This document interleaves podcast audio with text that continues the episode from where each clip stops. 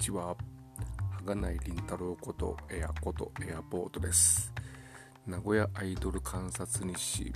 えー、と前回3月27日の出来事ということでもう先週になってしまいますけども週末の、えー、土曜日のお話をしましてでなかなかねちょっと時間がなくて間空いてしまったんですけど今回、えー、3月28日先週の日曜日のことについて今回お話をしたいと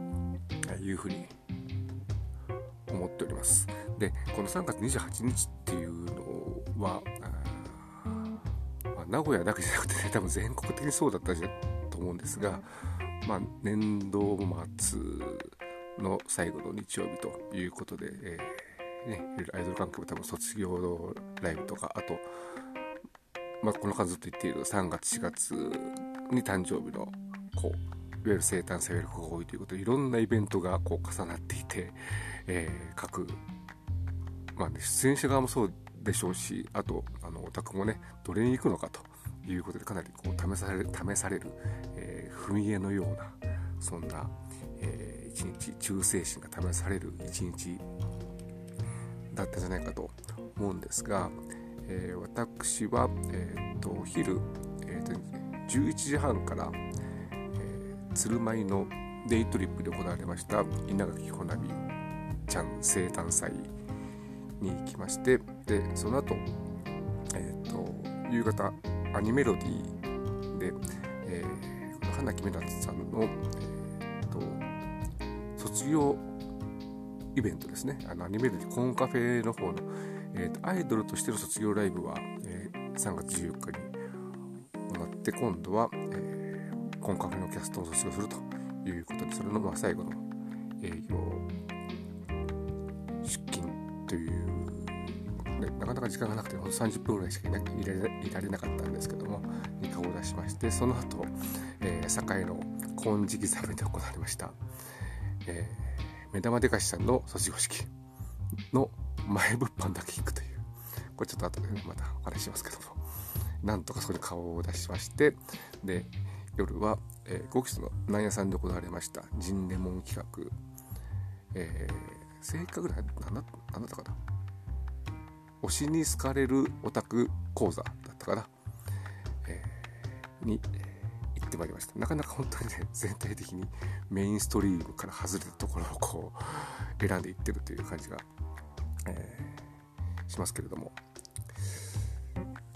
じゃあそれでどうしようかな。じゃあ最初に、えーと、稲垣穂波生誕祭についてお話このパートでお話をしましょうか、えーと、稲垣穂波さん、えーと、11月にライブをやって、まあ、それ以来のライブになるんですけれども、まあ、その時にねこのポッドキャストでも話をしたんで詳しくはそちらを聞いていただければと思うんですが、えー、まあ、ざっと経歴を言うと元 SK48 1期生ですね。で残念ながらあの正規メンバーにはなれずに、えー、在籍実質半年ぐらいから4月末に卒業してますんで。でその後まあ紆余曲折とまではいきませんけれども あの、まあ、大学卒業をして社会人になってでその中で、まあ、そういうねあの、まあ、アイドル活動というかあのそういうライブパフォーマンス活動を続けたいということで最初はその後この頃まだあまり知らなかったんですけどもあのンドのボーカルみたいな感じでやっていてで56年前2014年ぐらいからかな、えー、フランボワーズという、えー、ユニットを組んで活動してしててでそれ頃にあの私が、まあ、現場に行くようになったというかそんな感じで久しぶりにね、の SK の頃はちょっとねあの、まあ、ちょっと小柄だけども綺麗なお姉さん的な雰囲気だったのがなぜかこう小学生キャラでやっていたということで、えー、ちょっと衝撃を受けたんですけど本当にとてもあの可愛らしくてそれが似合ってるっていうか、まあ、多分そういうことがやりたくてやってたんだろうし、まあ、今も、まあ、その辺は続けて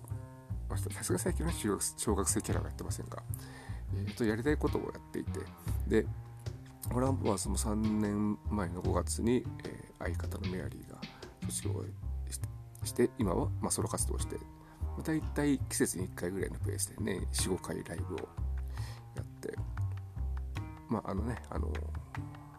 オリジナル T シャツにもあるように細く長くをモットーにやっていて、まあ、本当にそのペースでできるやってるから、まあ、長くね、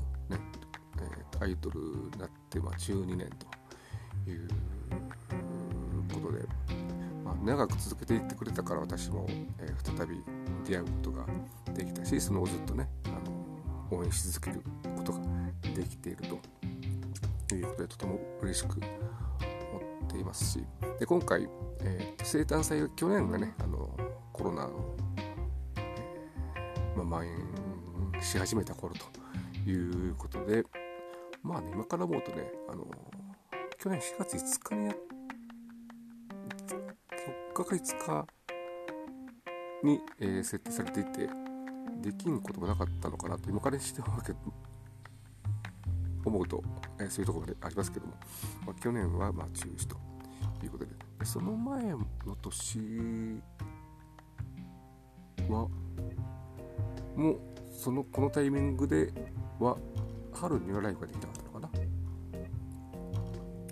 久しぶりのあの生誕祭ライブということでかなりね今回はあの稲垣穂波メインということでいろんな演者さんを、え、主催者さんが集めていただいて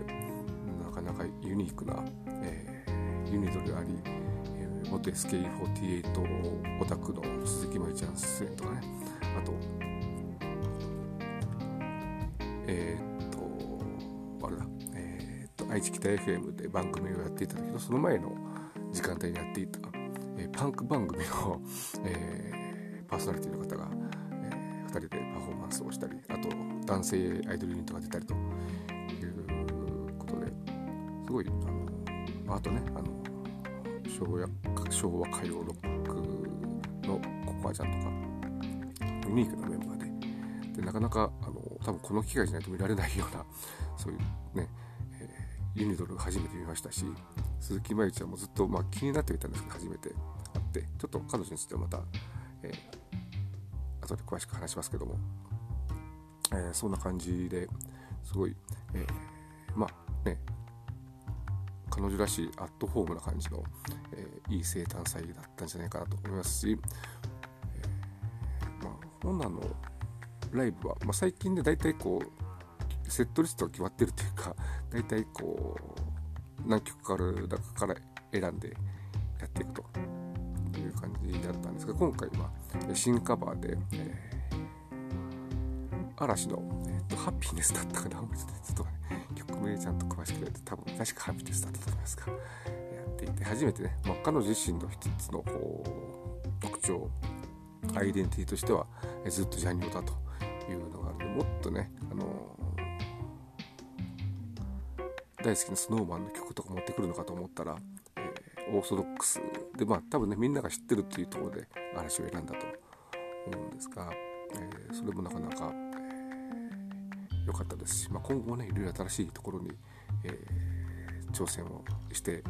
いくらしいので次回5月30日にまた割と早くライブがあるんでそれを、え楽しみにしております。とはまあえ、っとねこの3月28日この日の夜の部がそのトークイベントで大阪から、えー、さきそうさんが来てさきそうさんまあいやが来てで彼女がよく言うのはあの名古屋のアイドルっていうのは例えば20分枠とか15分枠枠とかその自分の枠があったらそこを目いっぱいこう曲を歌ってで MC がほとんどないっていう指摘をよくしていて、まあ、大阪まで多分ね MC いろいろ挟んでいると、えー、まあ、トークを楽しむというような感じの、えー、子が多いのかなと。またさっきとも多分そうだと思うんですが。そんな中で、えーほなはあれですね、まあ、いろいろね、体力的な問題もあって、えフルコーラスじゃなくて、いわゆるワンハーフ編集されたパフォーマンスで、まあ、MC でつなぐという感じ。ただ最近ちょっとね以前は本当にねずっと MC が続いてるみたいな時はあったんですがもうここ1年ぐらいはあれですねあのセットリストが固まってきたということでまあ一応ね曲自体はワンハーフですがあの MC をちょっと少なめで、えー、パフォーマンスメインという感じになってきてそれはそれでこういいことかなというふうに思っております。10分過ぎた。どうしようかな。負けるかな。じゃあちょっとここで一旦切りまして次のパートでこの生誕祭に出てた鈴木真由ちゃんについて、まあ、ちょっとじ時間は短くなると思いますがそちらのパートでお話をしたいというふうに思います。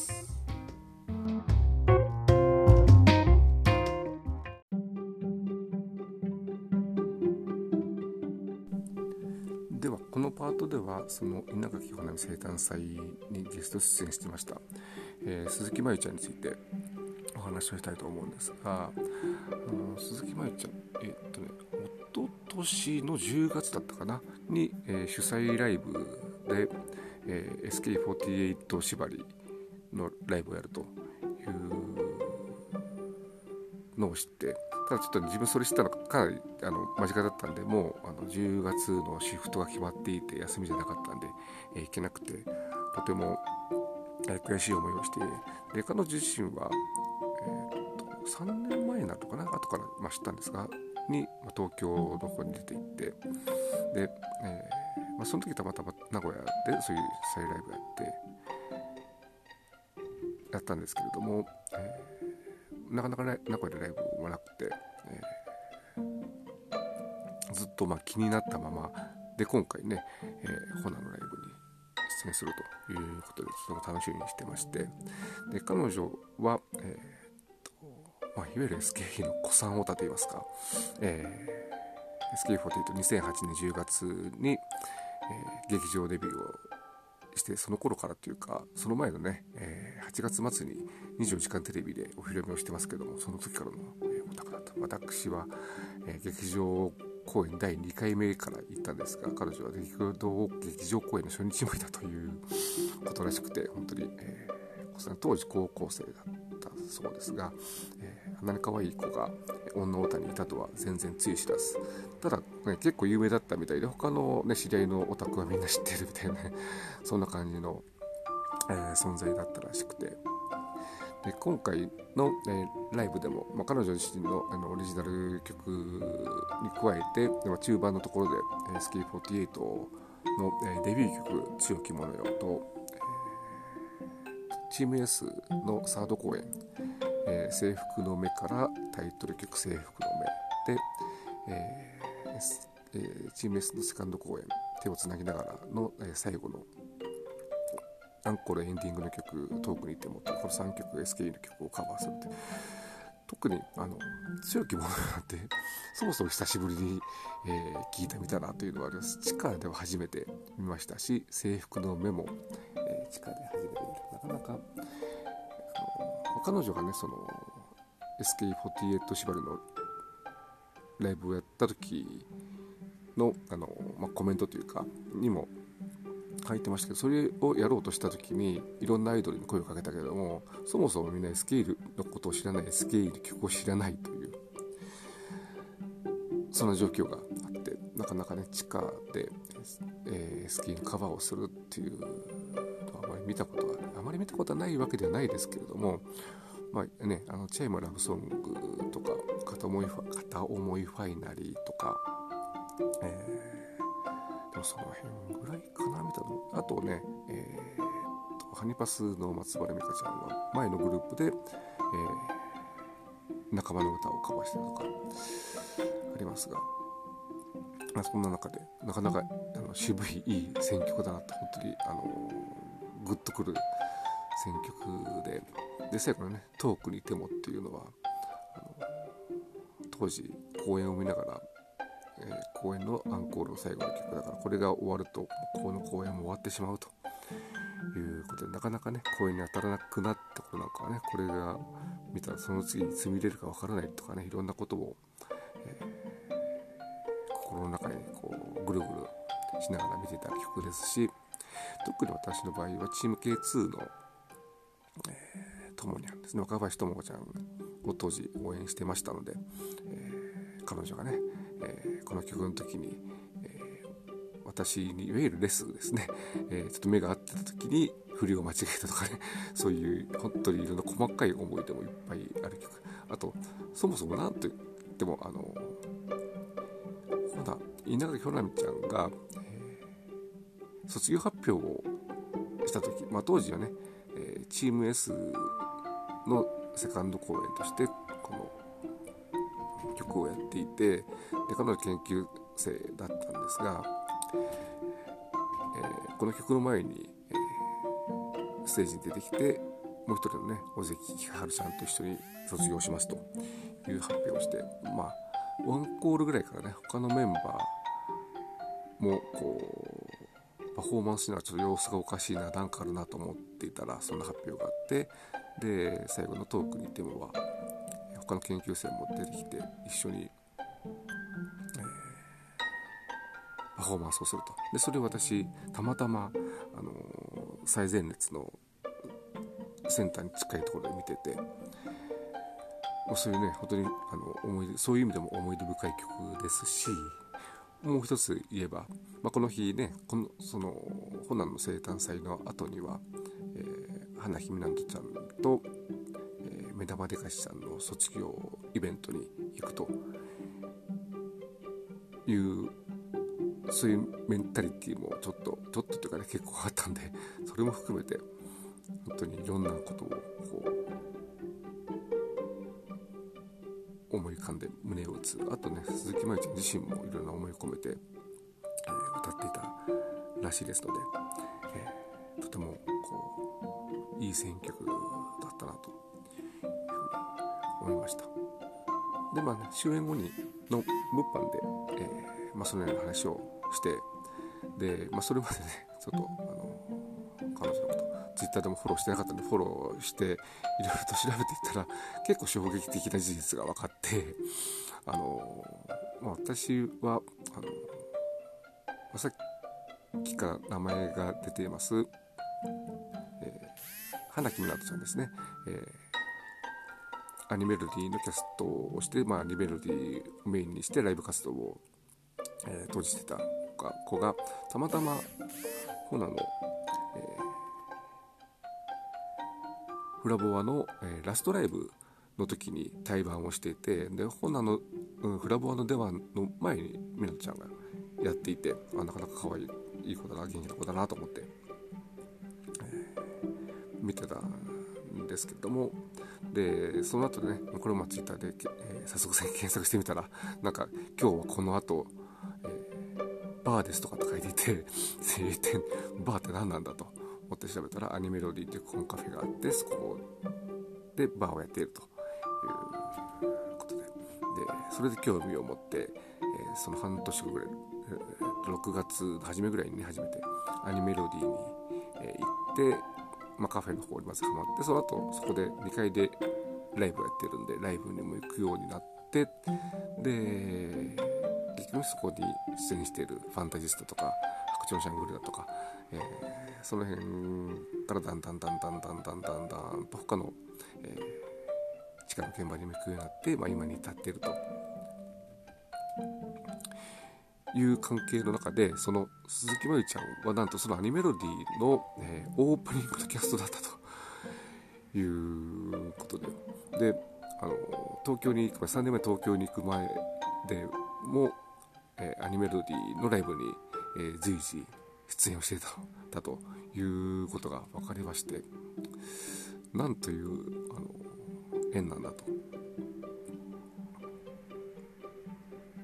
なんかですね、やっぱりそういうことってあるのかなっていう一方で思うんですけれども自分がねこうたまたま見ていいなと思った子が他の誰かとこうつながりがあるとかねどっかとこうつながりがあるとかそういうこと結構あるんで今回もそれに当たってハマってただちょっとねあの今後なかなかライブとか見れなくなるのは残念ですけどまたどっかで本当に、機会があればライブ見ていろいろお話したいなとその辺のこともお話したいなというふうに思っております。というわけでこの,、えー、このパートでは、えー、稲垣花ちゃんの生誕祭の補足ということで鈴木舞ちゃんについてお話をしました。次のパートは、えー、っとその後のねさっきちょっとあの名前出した2つの卒業イベントを駆け足で、えー、回ったということをお話したいと思います。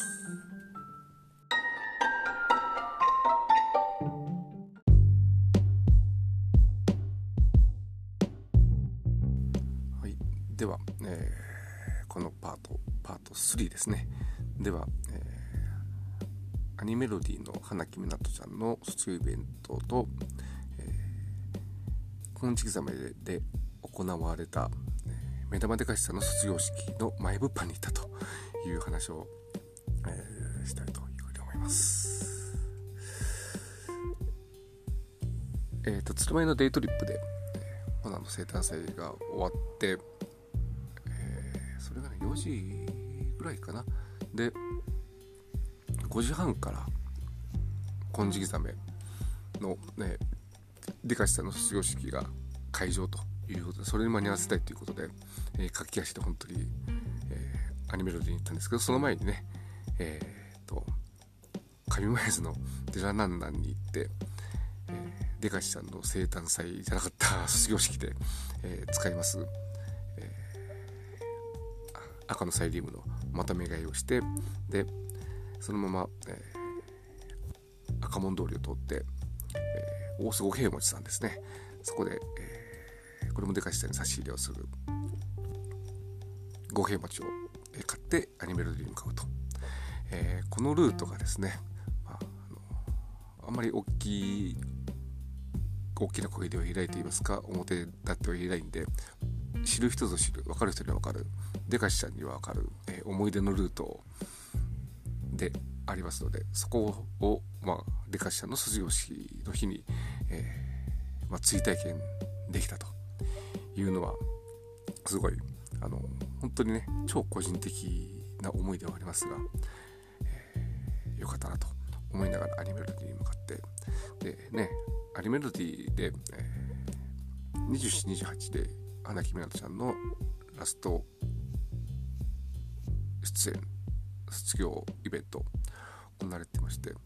まあ、本当はねあのゆっくりしたかったちょっと時間がなかったっていうのとあとあのやっぱりね、えー、この子この4年ぐらいいたのかな、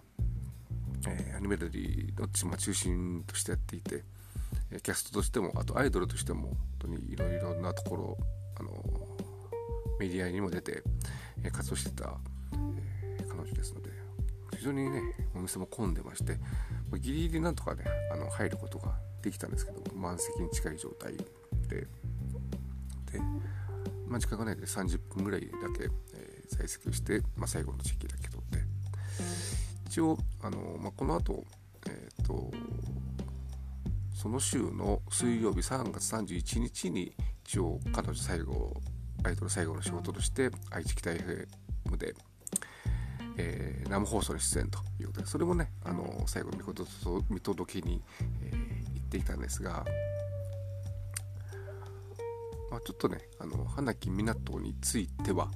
えー、また改めて一回ちゃんとお話をしたいと思いますのでそちらで詳しくお話をしたいというふうに思います。で本当に、えー、飛び出してに近い状態で 出て、えー、坂入向かってでね5時半会場と同時に中に入って本当に申し訳ないと思いつつ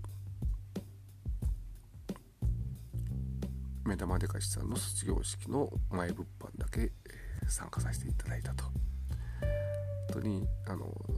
まあ、卒業式とだけ言っていて何を卒業するのかとかね。そういうことを事前に全然言ってくれてなかったし、まあ、こちらもまああえて聞かなかった。でちょっとあの探りながら的な、えー、話になった、まあ、そもそもね久しぶり今年になって初めてだから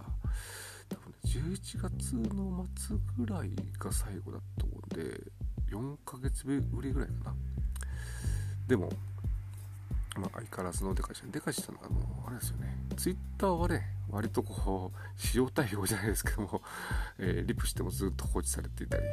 いうことあるんですけど会うとすごいあの神対応で優しく明るく、えー、対応してくれる、まあ、その辺の変なギャップの、えーえー、いい彼女の魅力ではあるんですが今回あの、まあ、久しぶりにライブもやるということでいろいろね事前にカラオケで練習したりしていたみたいですがそれがね今回見れなかったということで非常に辛いんですが、まあ、さっき言ったあのお部屋持ちとかサイリウムとかいろいろ差し入れをしたり花束を渡したりあとお手紙を渡したりお手紙も、えー、とこれが日曜日になって金曜日の夜に書いていたら土曜日の深夜になって突然なんかツイッターでその手紙は数回しかもらったことがないみたいなことを書いて、えー、で結局あれは今回のその予約特典で、えー、お手紙を書いていただいたんですがそれのことに関連して言ってたんだってことはその時後ではとかだって分かったんですけどもその時はなんかね これは手紙を書いてくれっていうことかみたいな風に思ってみてもう書いちゃったもんねと思っていて、えー、そういう意味ではねあの私は、えー、デカイシちゃんにデカイシちゃんについていいのかなエスパーかと言われた男ですんで、えー、その辺をちゃんとね、えー、抜かれなくやっていたと。いうことで。で、ね、あの、まあ、久しぶりに会ったこととか、えー、あとその卒業式にちゃんと出られないこととかこれから会えなくなるかもしれないっていうこともいろいろあって、えー、ひょっとしたらね、えー、泣いちゃうんじゃないかと思ってましたけども本当そんな泣く暇もないくらい、え、本当に時間がないんでいろいろお話ししてチェキ取ってで最後ねお見送りをしてくれてその時にちょっといろんなっていうかね、えー、なかなかちょっとここでは今言えないこともありますが、えー、あって泣きそうになって、えー、今軸全部後にすると。そもそもやっぱり彼女とは9月15日だったか出会ったのか。だから実質1011 2ヶ月半ぐらいしかあの、まあ、応援してないっていうか実質応援するようになったのもその9月の末なんで2ヶ月ぐらいしか、えー、関係性はないんですけれどもなんかね、まあ、これはあの彼女も手紙で書いてくれていたんですがそんな風に思えない、えー、ぐらい結構濃密な2ヶ月経ったなと、えー、いうふうに思ってとりあえずねあのその2ヶ月間って短い間だったけども素敵な思い出ありがとうということでまた本当にどっかでね、えー、多分会えると思ってますのでその時はまたちゃんと応援してその時は多分目玉でかしという名前ではないと思いますが、ますということを考えつつ、えー、私は5基礎に向かいました。はい続きはまた次のパート最後のパートで。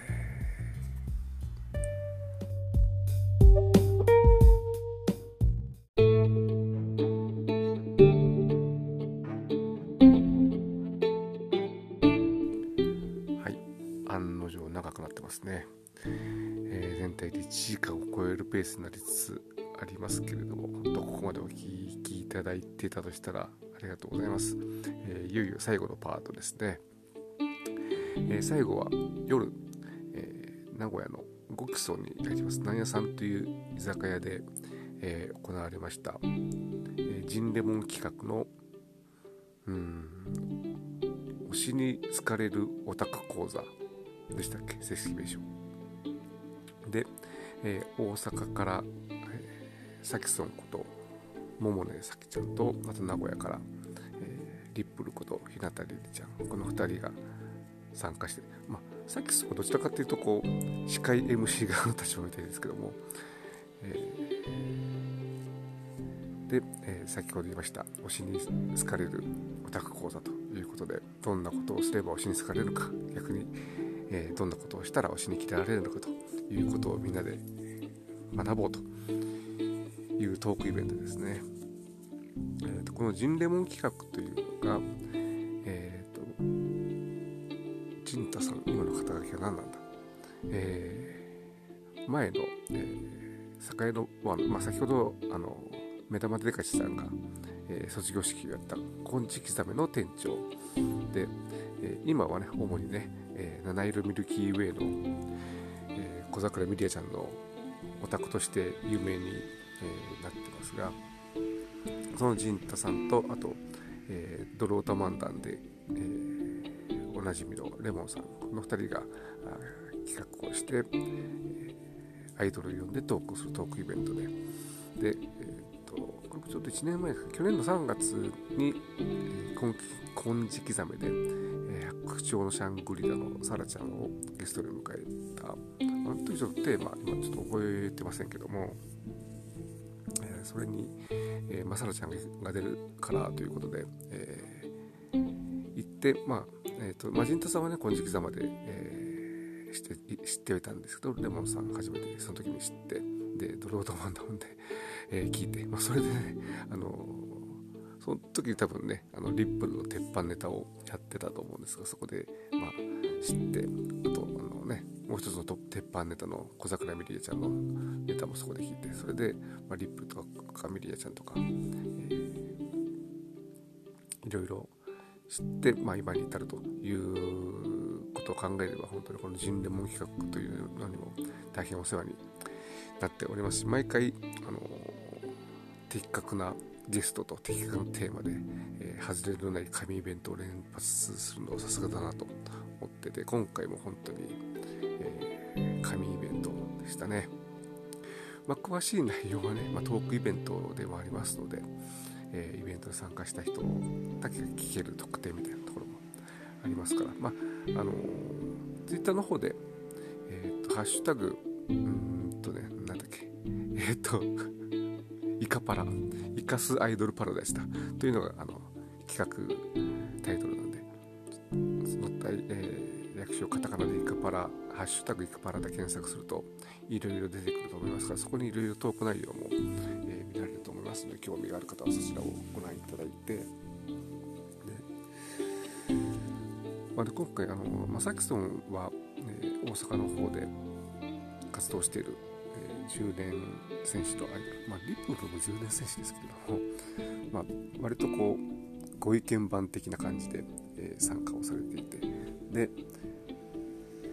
でサキソンが、えー、その名古屋にはおもろいアイドルおらんの系と言ったのを機に、えー、じゃあということで、えー、ジンレモンコンビが名古屋にはこんなアイドルがいるんだということで、ま、本当にあのプロレス的な、えー、展開でいろんなアイドルをぶつけていって今回が、えー、リップル登場と。あの、まあねアイドルの本文って、えーまあ、アイドルっていろいろある中で、まあ、特に地下アイドルでいうと、えー、ライブパフォーマンスと、まあ、ライブをやって、まあ、その後のね、まあ、物販でファンと交流するというのが、まあ、アイドルの本文といいますか、えー、主な活動だった活動だと思うんですがだからこうトークとかねあとライブ中の MC とかっていろいろあのそこが面白いってアイドルいますけどあんまりあの力を入れる人はいない。名古屋は特にそうで。でも、ね、一方で大阪はそうじゃないっていう、まあ、さっき言いましたけどもそういうところがあるみたいの中でだから、ね、こういうトークライブとかトークイベントでで、ね、グループで行くんだったら、ね、そのグループの中で、え MC 得意な人とか得意じゃない人がいるんでそこでなんとか対応できると思うんですけれども個人のソロアイドルで参加してそうするとね自分しかいないんでそこでなんとか対応しないといけないということかなり能力高めされるんですがその辺リップは見事に、えー、全て、えー、打ち返して、えー、答えるという、まあ、なかなかなかなかっていうか、まあ、リップルならできるとは思ってましたけれども予想通り予想以上の定があって、えそういう目も見れてよかったなと思いますし特にねこういうねトークライブあのクローズな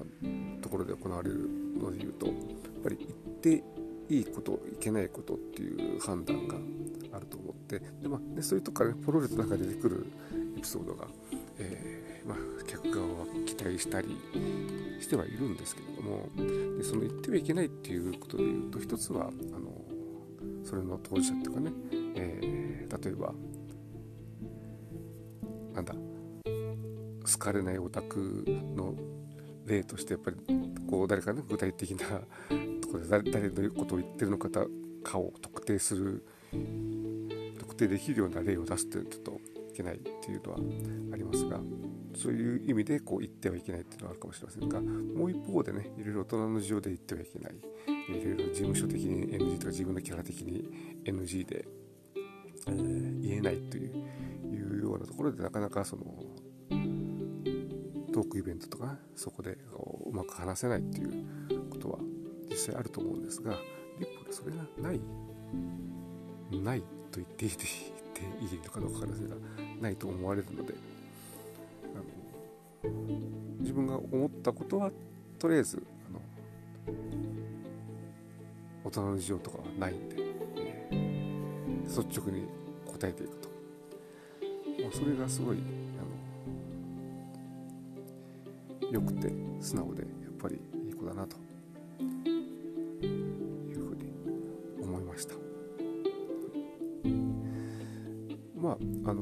全体的になかなかあの2人に質問しようコーナーでなかなか質問が出なくて、えー、陣太さんの悩みに答えるみたいなねそんな、えー、流れではあったんですがでも本当なかなかいろいろと、えー、示唆に富んだ勉強になるイベントでしたしあとねあのそういうトークのところでいろんな表情のリップルが見られて特にあの途中、えー、レモンさんの「ドロータ漫談」コーナーがあってそれをたまたまあの自分の前でリップルがそれを見ていてすごい本当に楽しそうに、えーレモンさんのとあるアイドルがこんなこと言ってたよという面白いエピソードを、えー、本当に楽しそうに聞いていて本当に、えー、リップが可愛いなと。思った瞬間でもありました。リプルはあの毎日ツイキャスをやってるんでそういう、ね、トークの部分ね。それはあのトークあとは、ね、コメントに切り返しとかね。それはちょっとね、えー、今回のイベントと追決違うかもしれませんがそちらでも、えー、リポートを聞くことができると思いますので興味がある方は、えー、まずは Twitter 日向リリ日向は、まあ、一番今彼氏の日向坂の日向ですね。九州の方はヒューガといった方が分かると思いますが、えー、日日曜日の日に向かう日向。リリリリはひらがな。ひらがなのひらがなのひえ？ひらがなです。ね ひらがなってしかないよ。はい。で検索してフォローしていただいて。で、えー、毎日追加されてますのでそちらの方ご覧いただに日向りりちゃん今月4月17日生誕祭がありますので、えー、名古屋ごとのフェアリーテイルズ名古屋で、えー、夕方4時半に始まって、えー、ライブが終わるのが9時過ぎという、えー、長時間5時間耐久ライブが、えー、ありますのでぜひそちらの方もねあの来ていただけたらというふうに思います。というわけで